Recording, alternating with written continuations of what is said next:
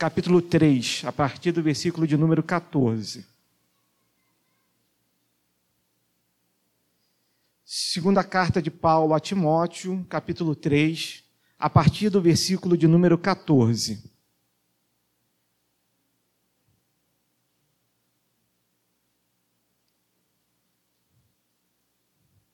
Podemos ler esse texto a uma só voz? Leremos do versículo 14 até o final do capítulo, versículo 17. Diz assim a palavra do Senhor: Tu, porém, permanece naquilo que aprendeste e de que foste inteirado, sabendo de quem o aprendeste, e que, desde a infância, sabes as sagradas letras, que podem tornar-te sábio para a salvação pela fé em Cristo Jesus. Toda a Escritura é inspirada por Deus e útil para o ensino, para a repreensão, para a correção, para educação na justiça, a fim de que o homem de Deus seja perfeito e perfeitamente habilitado para toda boa obra. Assim nos fala a palavra do Senhor. Irmãos, há algumas certezas que nós temos na nossa vida. Muitas coisas podem parecer que nós não podemos ter certeza mas em algumas, sim, nós podemos ter certezas. Uma delas é a morte. A palavra fala que enquanto o Senhor não voltar para nos buscar, todos aqueles que foram chamados à sua presença passarão pela primeira morte. Não passarão pela segunda, mas pela primeira morte, que é a morte física, sim, vão passar. Mas nós temos outras certezas. Uma das certezas que nós precisamos ter, e essa que nós vamos falar muito durante essa noite, é que nós precisamos tomar decisões em nossas vidas. A cada momento, a vida nos leva a tomar alguma decisão.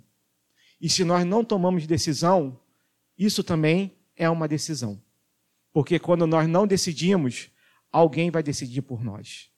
A cada momento em nossas vidas, precisamos escolher se vamos para a direita, para a esquerda, se nos levantamos mais cedo para fazer uma atividade, se damos preferência a alguma coisa na nossa vida, se achamos que isso é bom ou ruim. A cada momento de nossa vida, temos que tomar uma decisão. Lewis Carroll, no livro, no, talvez o maior dos clássicos dele, Alice no País das Maravilhas, ele fala um fato. Um fato onde Alice está numa estrada e ela precisa tomar uma decisão. Porque a estrada, de repente, que era única, se tornou duas. E aí, naquele momento, ela para e aparece um personagem místico e pergunta para ela por que ela parou. E ela disse: Eu não sei qual caminho eu devo seguir e aí ele pergunta: Mas para onde você quer ir? E ela responde: Não sei. E ele fala: Então, se você não sabe para onde quer ir, qualquer caminho vai te levar até lá. E na nossa vida é assim: ou tomamos decisões, ou outras pessoas vão tomar decisões por nós. O texto que nós lemos é a conclusão de uma decisão porque nós lemos apenas um pedaço da carta. A carta de Paulo a Timóteo, a segunda carta de Paulo a Timóteo, ela tem uma grande característica. Paulo se encontra preso pela segunda vez em Roma. O ano que ela foi escrita, aproximadamente no ano 65 depois de Cristo. Paulo foi martirizado e morto por volta do ano 66 ao ano 68. Então, todos os, todos os estudiosos dizem que Paulo escreveu essa carta da prisão. Ele não sabia ainda que iria morrer, mas já sabia que estava a caminho dela. E naquela última carta derradeira para seu filho amado, Timóteo, ele coloca grandes verdades da sua vida. Ele tenta, de uma maneira resumida, trazer a Timóteo que ele não sabia se veria novamente, como ele deveria se conduzir a partir de agora, que não o teria mais ao seu lado. E o capítulo 3, ele nos mostra dois caminhos que Paulo vai discorrer para Timóteo. De propósito, eu li somente a última parte, que é a decisão. Mas eu queria agora com vocês, eu peço que mantenham as Bíblias abertas, para que nós possamos ler agora todo o capítulo 3. Porque, na realidade, nós vamos dividir, vamos dividir essa mensagem em três pontos. O primeiro ponto é o caminho que nós não devemos seguir. E esse caminho, quem vai nos apresentar é Paulo, onde leremos do versículo de 1 ao versículo 9. Diz assim o texto, capítulo 3, a partir do primeiro versículo. Sabe, porém, isto: nos últimos dias sobrevirão tempos difíceis, pois os homens serão egoístas, avarentos, jactanciosos, arrogantes, blasfemadores, desobedientes aos pais, ingratos, irreverentes, desafeiçoados, implacáveis, caluniadores, sem domínio de si, cruéis, inimigos do bem, traidores atrevidos, enfatuados, mais amigos dos prazeres que amigos de Deus, tendo forma de piedade, negando-lhe, entretanto, o poder. Foge também destes pois entre estes se encontram os que penetram sorrateiramente nas casas e conseguem cativar mulherinhas sobrecarregadas de pecados, conduzidas de várias paixões, que aprendem sempre e jamais podem chegar ao conhecimento da verdade. E do modo porque Janes e Jambres resistiram a Moisés, também estes resistem à verdade. São homens de todo corrompidos na mente réprobos quanto à fé.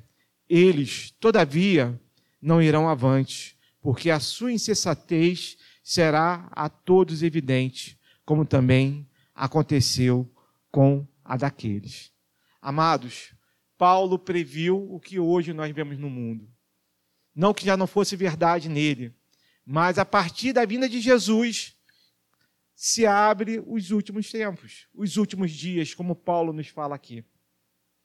O dia que Jesus retornará, não sabemos. Mas há uma certeza. Isso que Paulo fala do mundo é uma grande verdade. Ele começa dizendo que nos últimos dias virão tempos difíceis. Desde a vinda de Cristo, podemos dizer que houve algum tempo bom? Ou os tempos sim têm se declarado os tempos difíceis? A cada momento precisamos tomar decisões e vemos muitas pessoas à nossa volta tomando decisões erradas. Ele fala que, pois os homens serão egoístas. Se nós fôssemos no original desse texto, o que foi traduzido aqui como egoísta, o termo quer dizer amantes de si mesmos. Ou seja, as pessoas que não adoram a Deus adoram primeiramente a si mesmas. E não é isso que nós vemos no mundo?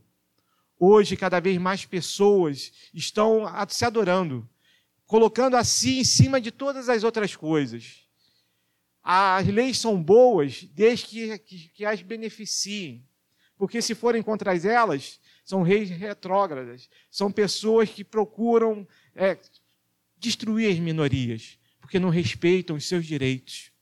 Mal sabem essas pessoas que a verdade delas é uma verdade que engana. Porque, na realidade, se formos parar para pensar e voltarmos na história, a palavra de Deus é que valorizou as pessoas. Antes da igreja, as pessoas não tinham valor. Cada pessoa vivia na sociedade e servia à sociedade. Ela era apenas mais uma peça que poderia ser substituída. Mas vem a palavra de Deus, vem Jesus, que é Deus, se faz carne e morre por nós. E nos mostra que sim, que a minha vida e a sua vida têm valor. Porém, essas pessoas que hoje são amantes de si, elas esqueceram que a palavra de Deus é que garante que elas têm valor. E elas esqueceram essa parte e se valorizam por si mesmas. Elas passam a ser a finalidade das suas vidas. E nada mais importa. O próximo só existe em função de poder dar cada vez mais prazer e aquilo que ela necessita. Porque o outro simplesmente é o outro. E ele continua falando que essas pessoas que além de egoístas são avarentas. E a palavra que aqui foi usada como avarento quer dizer amantes do dinheiro. Pessoas onde a parte material, mamon, que é o Deus do dinheiro, é mais importante que qualquer outro Deus. Por isso, eles amam primeiramente a si e depois amam tudo aquilo que eles podem possuir. E aí Paulo continua dizendo que eles são jactanciosos, arrogantes, blasfemadores, desobedientes aos pais, ingratos, irreverentes e tudo mais que nós podemos olhar à luz da Bíblia e dizer que é pecado. Porque nós temos que lembrar, e hoje a gente conversava na UPA sobre isso, que nós temos que lembrar o que é o pecado. Pecado, basicamente, disse o presbítero Sérgio, era errar o alvo. E eu perguntei para eles: qual é o nosso alvo? O nosso alvo é nós fazermos a palavra de Deus como nossa regra de fé e de prática. Tudo aquilo que não está na palavra de Deus, que nos afasta da palavra de Deus, que mostra que realmente estamos contra aquilo que Deus nos ensinou e nos ordenou fazer, é pecado. E aí nós percebemos que Paulo, nessa primeira parte, nos mostra um caminho. Pedro, para título desse, dessa mensagem, a decisão entre dois caminhos. Eis que Paulo apresenta a Timóteo um caminho. E diz que muitos, mesmo os que estão na igreja, estão seguindo esse caminho. Porque muitos que estão na igreja são lobos em pele de cordeiro e que se utilizam de estar na igreja para poder pegar pessoas frágeis, como Paulo aqui vai dizer, de mulheres que não conhecem ainda a verdade, porque ainda não foram ensinadas e são seduzidas por caminhos errados. E isso não acontece lá fora. Muitas vezes, para nossa, para nossa vergonha, acontece nas igrejas. E por isso, Paulo vai dizer que esse caminho é um caminho que nós não devemos seguir. Mas se Paulo apresenta para Timóteo nessa carta um caminho que não se deve seguir, ele também vai mostrar um caminho que se deve seguir. E ele faz isso através do seu próprio exemplo. Do versículo de número 10 ao versículo de número 13.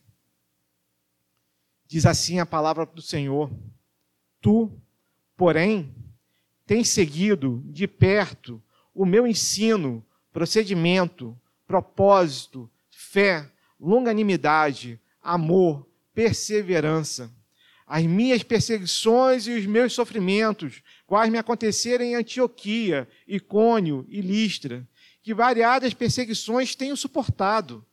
De todas, entretanto, me livrou o Senhor. Ora, todos quantos querem viver piedosamente em Cristo Jesus serão perseguidos, mas os homens perversos e impostores irão de mal a pior, enganando e sendo enganados. Amados, Paulo agora apresenta a Timóteo, nessa carta, um outro caminho. Um caminho que ele próprio, Paulo, escolheu para seguir. Um caminho que, quando ele estava andando pela estrada de Damasco, com cartas para poder perseguir os cristãos que estavam ali naquela cidade, ao ver uma luz, pergunta: Quem és tu, Senhor? E Jesus se apresenta a ele e fala eu sou Jesus Cristo, aquele que tu persegue. Paulo ali persegue que ele se encontrava naquele momento como inimigo de Deus. E naquele encontro, ele muda a sua vida. A palavra de Deus que ele tinha estudado durante todo um período para ser mestre em Israel, porque ele vai nos dizer numa das cartas que ele estudou aos pés de Gamaliel.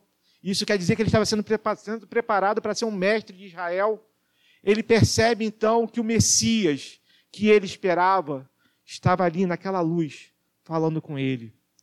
E naquele momento, iluminado pelo Espírito Santo, ele percebe que a Bíblia está toda ela ligada. E percebe o seu verdadeiro significado e muda a sua vida. E ao mudar a sua vida, ele deixa para nós uma mensagem. Ele diz: Sede meus imitadores, como eu sou de Cristo. E é esse o caminho que ele passa a apresentar a Timóteo, não nessa carta, mas lembrando desse caminho. Porque Paulo vai dizer aqui, no versículo de, on, no versículo de número 11, as minhas perseguições e os meus sofrimentos, quais me aconteceram em Antioquia, Icônio e Listra. Nesse momento, Timóteo estava com ele. Timóteo sabia do que Paulo estava falando. E ele vai nos remeter ao que o evangelista Lucas nos fala no capítulo 13 e 14 do livro de Atos, onde justamente Paulo fala o que aconteceu em Antioquia, Icônio e Listra.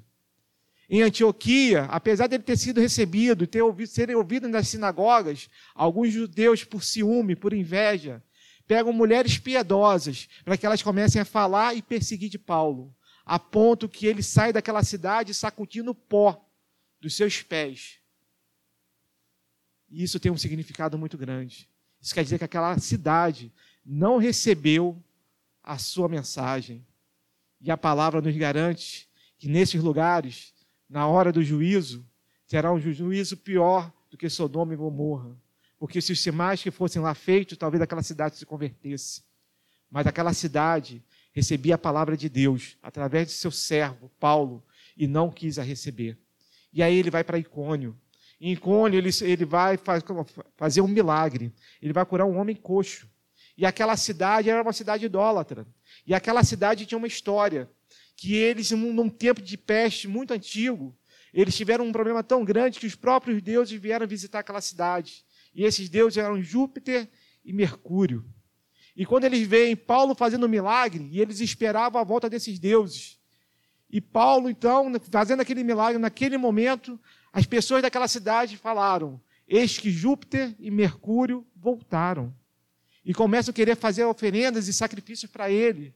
Mas Paulo brada aquelas pessoas para que não se faça isso e mostra para eles a verdade. Mas homens vindos de Antioquia, juntamente com eles, resolvem expulsá-lo da cidade. Ele tem que sair dessa cidade. E aí ele vai para Listra.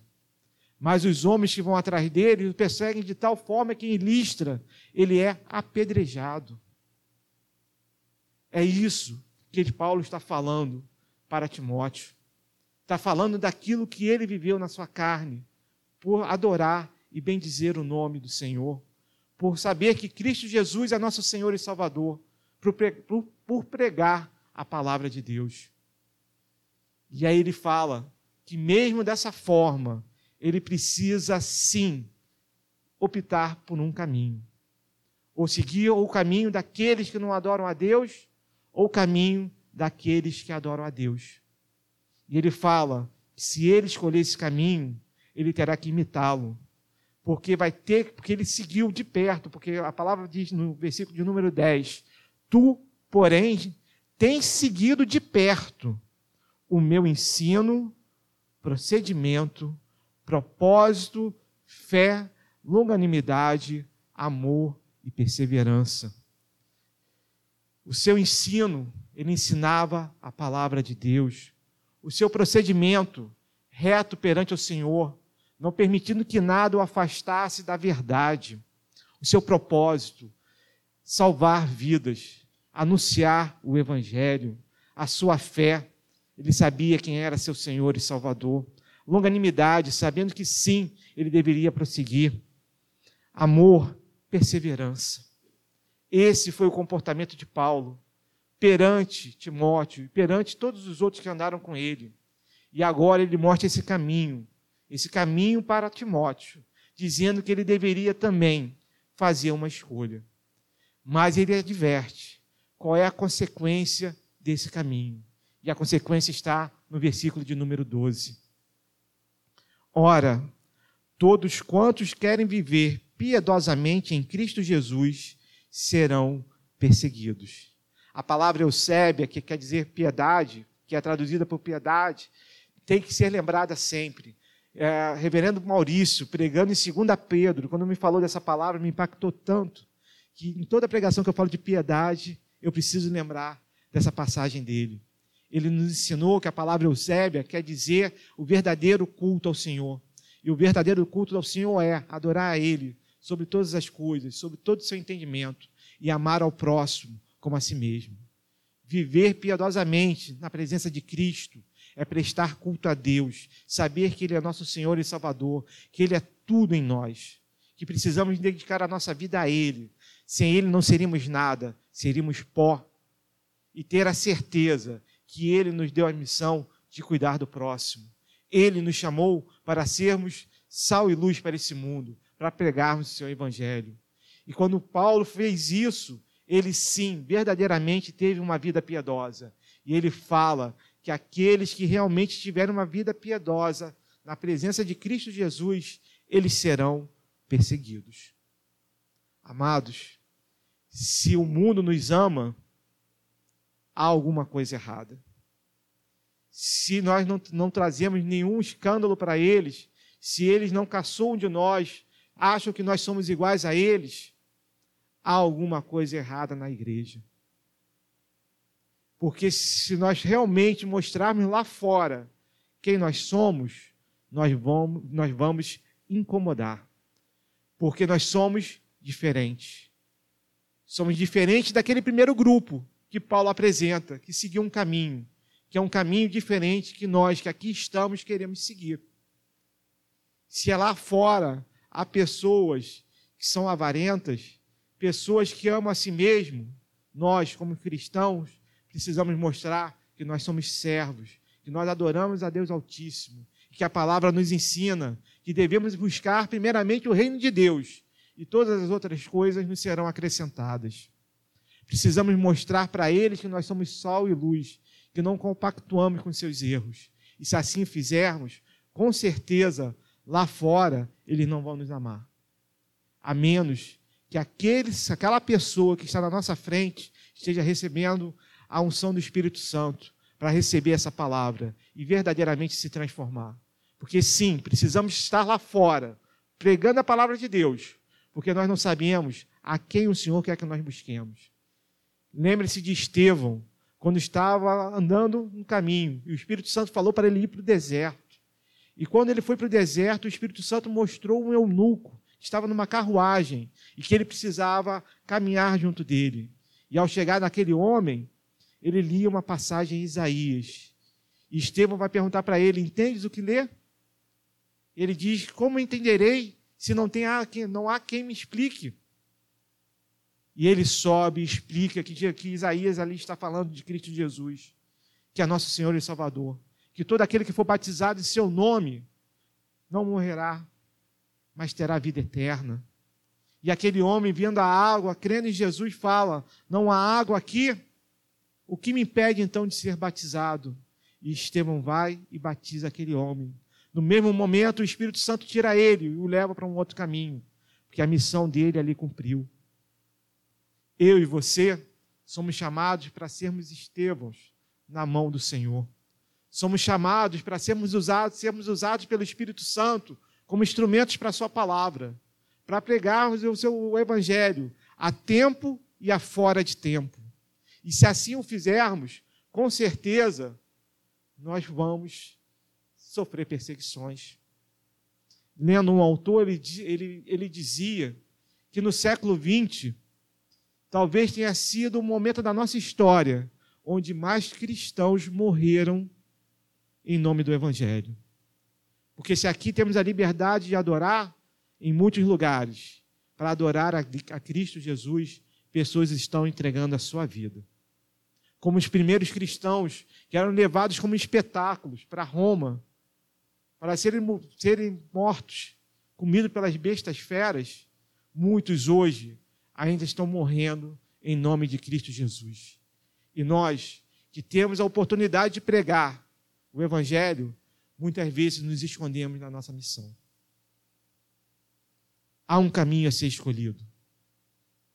Se nós penduramos na nossa parede é tempo de crescer e multiplicar. E olha que interessante, vamos parar para pensar. Poderíamos ter pendurado aqui no púlpito, mas está pendurado lá atrás, para que você, para que eu e você, na hora que nós sairmos, tenhamos a certeza que é tempo de crescer e multiplicar. E para isso, nós precisamos ir lá para fora e mostrar àqueles que estão nas trevas que há uma luz, que é Cristo Jesus. Precisamos ter essa coragem. E é isso que Paulo mostrou como caminho para Timóteo. É isso que Deus hoje nos mostra como caminho. Nos mostrando que precisamos sim pregar a palavra de Deus, a tempo e a fora de tempo. E ele fala, fazendo um link agora com a próxima parte, que é a que nós vamos nos dedicar. Ele fala no versículo 13: mas os homens perversos e impostores irão de mal a pior, enganando e sendo enganados. A palavra que ele usou para mostrar que as pessoas são enganadores é diabo.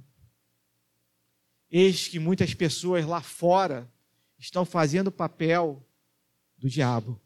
Estão sendo usados por ele. E nós temos que lembrar o que quer dizer diabo: é o enganador. Ele está aqui para matar, roubar e destruir. E se nós lá, forma, lá, lá fora nos acovardarmos, ele vai usar outras pessoas. Ele vai estar buscando vidas. Vidas que eu e você podemos salvar. E aqui ele fala que essas pessoas que estão agindo dessa forma estão enganando, mas também estão sendo enganadas. Porque elas são simplesmente um instrumento do mal. Estão sendo utilizados para tentar afastar as pessoas de Deus. E é isso que nós, com, com o poder do Espírito Santo, em oração e leitura da palavra, precisamos buscar e repreender. Eis que o apóstolo Paulo, nessas duas primeiras partes do capítulo 3, nos mostra dois caminhos. E agora ele passa a falar para Timóteo sobre a decisão a ser tomada. E aí leremos novamente do versículo 14 ao versículo 17. Tu, porém, permanece naquilo que aprendeste e de que foste inteirado, sabendo de quem o aprendeste. Amados, reverendo Vladimir falou sobre essa palavra ontem para os adolescentes. Nós tivemos um momento com a UPA ontem que foi maravilhoso. Tivemos o diácono Vladinho falando com, com os upistas, reverendo Vladimir falando da importância da UPA para os pais. E depois nós invertemos, para que os pais pudessem falar também com o ex-upista. Apesar que o reverendo Vladimir falou, ele conheceu o Senhor quando estava na UPA. Né, um momento tão importante de transformação parece para que deixando de ser crianças e tendo que tomar decisões. E aí nós percebemos que quem nós precisamos dar valor a quem nos ensina a palavra de Deus.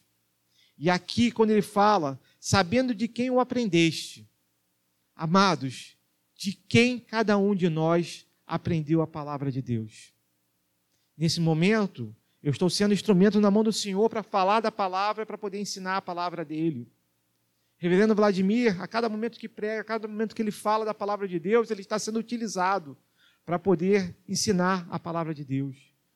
Mas a palavra diz que a cada crente cabe o sacerdócio real. Cabe a cada um de nós conhecermos a palavra para podermos também ensiná-la. Para isso precisamos estar abertos para aprendê-la e saber que, como o reverendo Vladimir fala, todos aqui no púlpito são pastores auxiliares da, do principal pastor, do pastor efetivo dessa igreja, aquele que verdadeiramente ensina a nossa palavra, ensina a sua palavra, que é Cristo Jesus. Ele, através do seu Espírito Santo, a cada momento nos coloca a sua palavra, nos dá o ensinamento. Se eu não estivesse nesse púlpito para explicar essa palavra, ao lê-la, ela é autoexplicativa. Porque verdadeiramente o Espírito Santo usaria a sua leitura para poder te mostrar aquilo que você necessita aprender.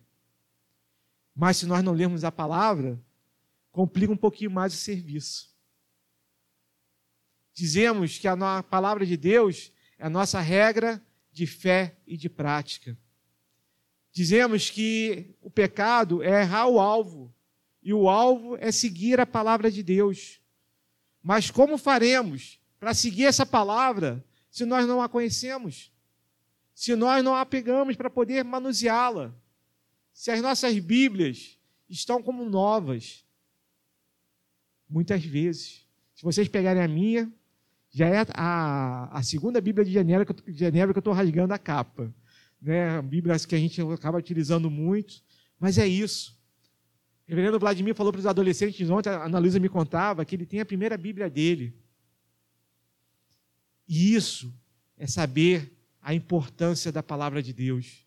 Seja uma versão antiga, seja uma versão nova, seja no celular, seja onde for, mas que nós possamos ler a palavra de Deus. Reverendo Vinícius, quando esteve aqui, nos falou sobre, uma, sobre um aplicativo que tinha lá para a gente, para podermos ler a palavra de Deus em 100 anos, em, ou 100 anos, 100 dias. Em 100 dias, calma, vamos ler um pouquinho mais, mais rápido. Em 100 dias. E ele fez um desafio à igreja que nós fizéssemos isso. Não levanta a mão, mas quantos de nós realmente aceitar esse desafio. Como conheceremos a palavra de Deus se nós nem a manuseamos? Se vocês aguardarem somente a escola bíblica, que, graças a Deus, o presbítero Ivo tem nos trazido notícias boas, que cada vez mais temos pessoas participando, mas muitos membros ainda não têm essa benção de estar aqui conosco de manhã para a escola bíblica dominical e estão perdendo, que é um momento de perguntar, de aprender, de conhecer cada vez mais. Mas mesmo que você participe da escola bíblica, mesmo que você venha aos dois cultos, é um domingo. Como você está se relacionando com o seu Deus no resto da semana? Qual dos dois caminhos aqui apresentados verdadeiramente você está seguindo? Porque há muitos que não estão convertidos, há muitos que estão convencidos. E é isso que nós não podemos permitir que aconteça na nossa vida. A minha oração é que o Espírito Santo nos incomode cada vez mais, para que nós possamos, sim, a cada momento, buscar a palavra de Deus, como verdadeiramente, como regra de fé e de prática. Verdadeiramente olhando para a palavra de Deus e vendo que ela é útil para nós, como, Timó, como Paulo vai dizer a Timóteo. E ele diz, nos fala isso no versículo de número 16. Toda, toda a escritura é inspirada por Deus e útil para o ensino, para a repreensão, para a correção, para a educação na justiça. Amados, toda a escritura é inspirada por Deus. Hoje na UPA nós conversamos sobre isso. Falávamos e temos que entender o que é inspiração da, da palavra de Deus. A palavra aqui que foi traduzida como inspirada é teopneustos, que quer dizer que Deus sopra a sua palavra. Pneuma quer dizer sopro e é utilizado para a ação do Espírito Santo. No grego, a gente, quando vê pneuma, a palavra está falando sobre o Espírito Santo, porque o Espírito Santo sopra a sua vontade em nossos corações, na nossa mente. E é isso que Deus faz com a sua palavra. Ele inspirou homens separados por ele, para que a palavra dele fosse a sua palavra. De Gênesis a Apocalipse, o que nós temos nas nossas mãos é a palavra de Deus. Temos que crer na inerrância das Escrituras, que não há erro aqui, não há mentiras, há verdades. Há verdades que nós temos que nos apropriar e usá-las para a nossa vida. Devemos verdadeiramente fazer da palavra de Deus, que é inspirada, teopneutos, por Deus. Ela foi feita para nós, para que nós pudéssemos verdadeiramente buscar acertar o alvo. Precisamos cuidar da nossa santificação. Porque a partir do momento que nós tomamos a palavra de Deus como nossa regra de fé e de prática, verdadeiramente, nós vamos buscar, no nosso dia a dia, que ela nos guie a cada momento, em cada decisão, em cada luta, nós teremos a palavra de Deus para nos mostrar. Não com um livro de sorte. Não estou dizendo que você deve, no meio de um problema, falar, Deus, fala a tua verdade para mim, folhear, pegar uma passagem e ler essa passagem. Mas saber, conhecer o contexto, conhecer toda ela e saber que em tudo devemos dar graças, porque Ele está conosco em cada momento. Podemos estar sorrindo, podemos estar chorando, mas Ele está conosco e nos dá a Sua palavra para ser o norte, para podermos nos guiar. Mesmo nos momentos de tempestade, onde não podemos ver as estrelas, sabemos que há uma bússola para nos mostrar o caminho. E ele passa a nos dizer que ela é útil para o ensino, para a repreensão, para a correção, para a educação na justiça. Amados, para o ensino, é justamente o que Paulo falou que ele fazia, que Timóteo acompanhou, para que nós possamos verdadeiramente conhecer a palavra de Deus. Mas me chama a atenção nesse texto a palavra repreensão e correção. Essas duas palavras que Paulo utilizou aqui somente foram utilizadas nessa carta. Tal a complexidade para sua tradução. Foi traduzido de uma forma que, que a primeira repreensão elegnos. Ela quer dizer o seguinte: revelação tanto da culpa como da verdade, e exortar pelo reto caminho. Quando nós falamos que estamos, estamos sendo repreendidos e repreendidos aqui pela palavra de Deus, principalmente, nós estamos falando que nós reconhecemos os caminhos errados e os caminhos certos que nós seguimos. Através do Espírito Santo, através da Sua palavra, Ele nos mostra como verdadeiramente devemos agir e Ele nos exorta a seguirmos o verdadeiro caminho. Essa é a palavra elegnos, a repreensão. E para que nós possamos verdadeiramente, além de sermos repreendidos pela palavra de Deus, podemos repreender aqueles que não conhecem a palavra e estão lá fora errando o alvo, precisamos conhecer essa palavra. Porque como podemos falar para eles que eles estão errando o alvo, se nós, nem nós mesmos sabemos qual é a palavra certa? Muitas vezes, quando alguém chega para falar de um problema, nós, em vez de aparecermos com Paulo, parecemos com Alice. Estamos à frente de dois caminhos, precisando seguir uma direção e não sabemos para onde queremos ir. Eu e você não podemos nos dar o luxo de não sabermos qual é o verdadeiro caminho. Precisamos sim conhecer a palavra de Deus e acertar o alvo, olhando firmemente para o autor e consumador de nossas vidas.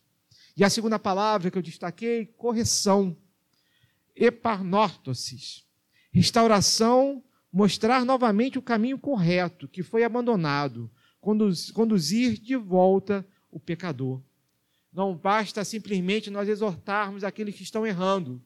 Precisamos mostrar para ele qual é o caminho verdadeiro. E o caminho verdadeiro passa pela palavra de Deus. Passa por reconhecermos a Cristo Jesus como nosso Senhor e Salvador. E para isso, novamente, precisamos conhecer o ensino, que foi o primeiro ponto que Paulo destacou. Se não conhecermos a palavra, seremos inúteis para o Senhor. Não, poder, não poderemos dizer: Ei-nos aqui, envia a mim, como Isaías um dia disse na presença do Senhor se nós não assumirmos o nosso papel como igreja, não, não poderemos cumprir o ID.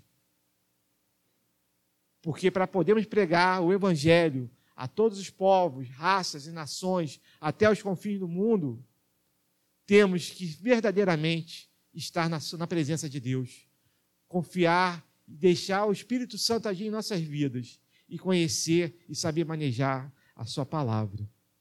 E qual é a finalidade disso?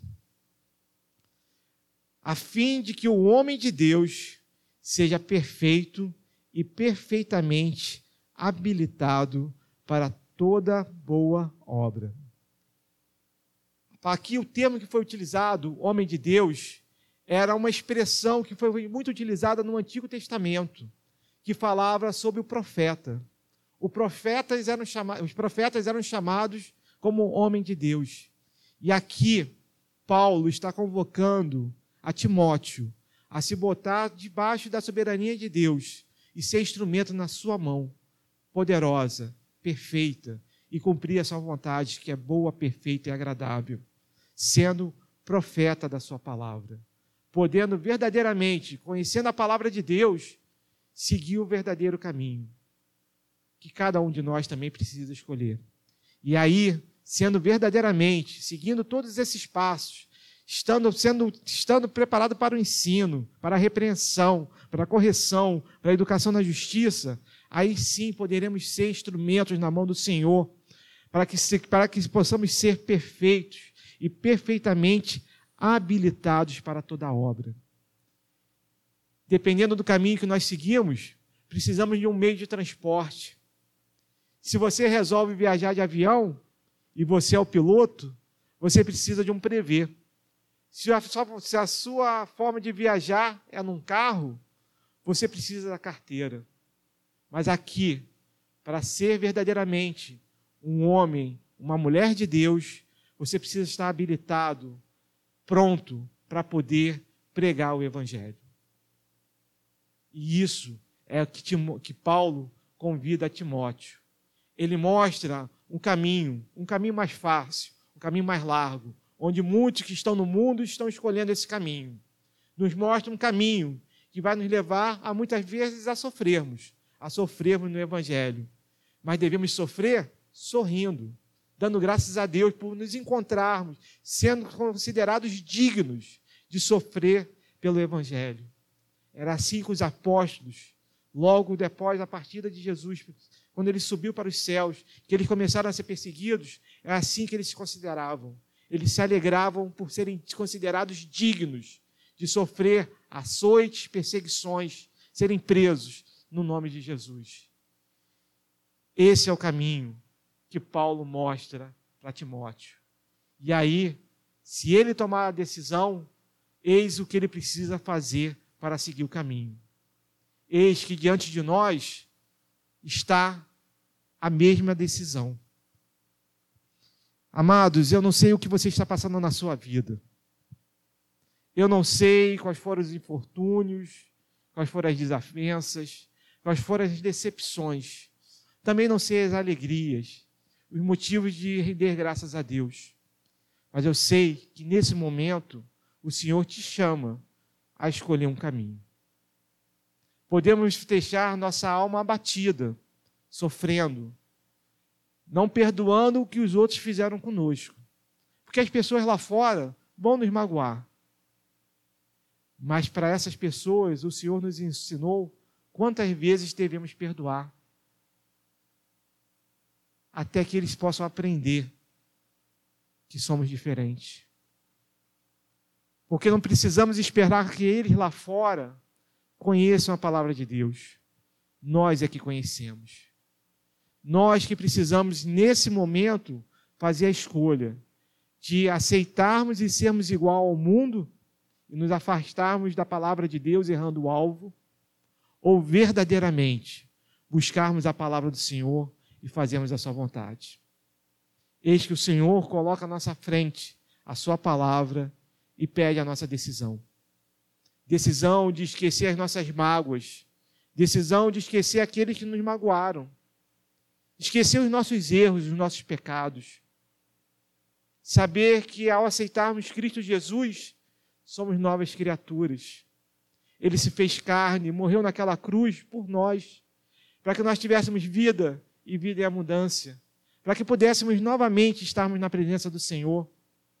Ele nos chama para pegarmos no arado e seguirmos em frente com Ele. Porque Ele fala que aquele que pega no arado e olha para trás não é digno de ser chamado trabalhador do Senhor. Ele nos chama para esquecermos todas as coisas que aconteceram. Eu não sei se alguém te magoou hoje. Eu não sei se alguém pecou contra você. Eu não sei o que você sofreu. Mas o Senhor te pede, nesse momento, para que você entregue tudo a Ele.